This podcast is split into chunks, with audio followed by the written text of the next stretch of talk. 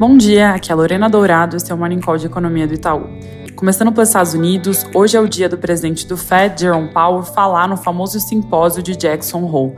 Seu discurso vai ser às 11 horas e deve enfatizar a orientação do Fed em acompanhar e depender da evolução dos dados, mas indicando algum viés de aperto caso a economia se prove mais forte que o esperado. A sua fala é aguardada pelo mercado, ainda mais depois de falas mais frequentes de membros do FOMC, com posição mais dovish, mais branda.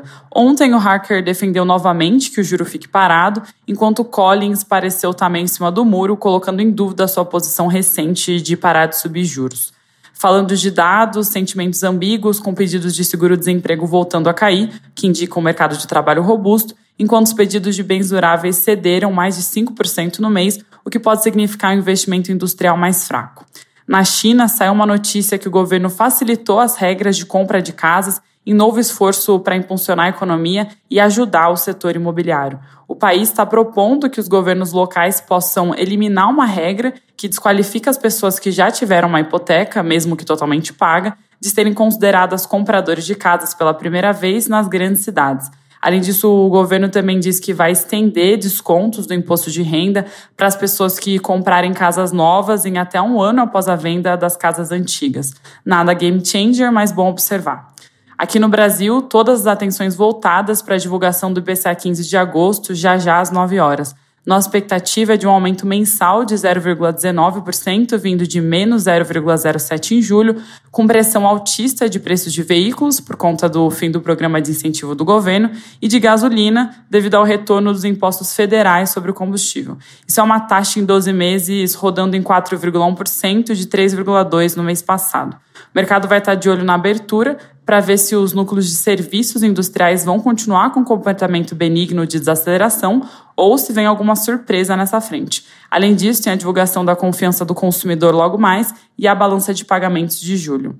Indo para a política, depois de ser aprovado pela Câmara, a MP do salário mínimo teve aprovação também do Senado e agora segue para a sanção presidencial. Além do aumento do mínimo para 1.320, correção da tabela do imposto de renda, que já estavam valendo desde 1 de maio, quando a medida foi decretada, foi incorporada uma política de valorização permanente do salário mínimo a ser reajustado com base na inflação medida pelo INPC, mais a variação positiva do PIB de dois anos antes. Essa é a mesma política que vigorava até 2015. Para compensar essa perda de arrecadação e nesse esforço do governo de atingir a meta de déficit zero no ano que vem, o Estadão reporta que o governo pretende ainda hoje, quando for sancionar esse MP, já encaminhar o projeto de lei de tributação do investimento offshore, que não deu certo, né, via MP, e além disso deve publicar a medida provisória que estabelece a taxação de fundos exclusivos. A estimativa do governo é arrecadar em algo entre 3 bilhões nesse ano e 7 bilhões no ano que vem.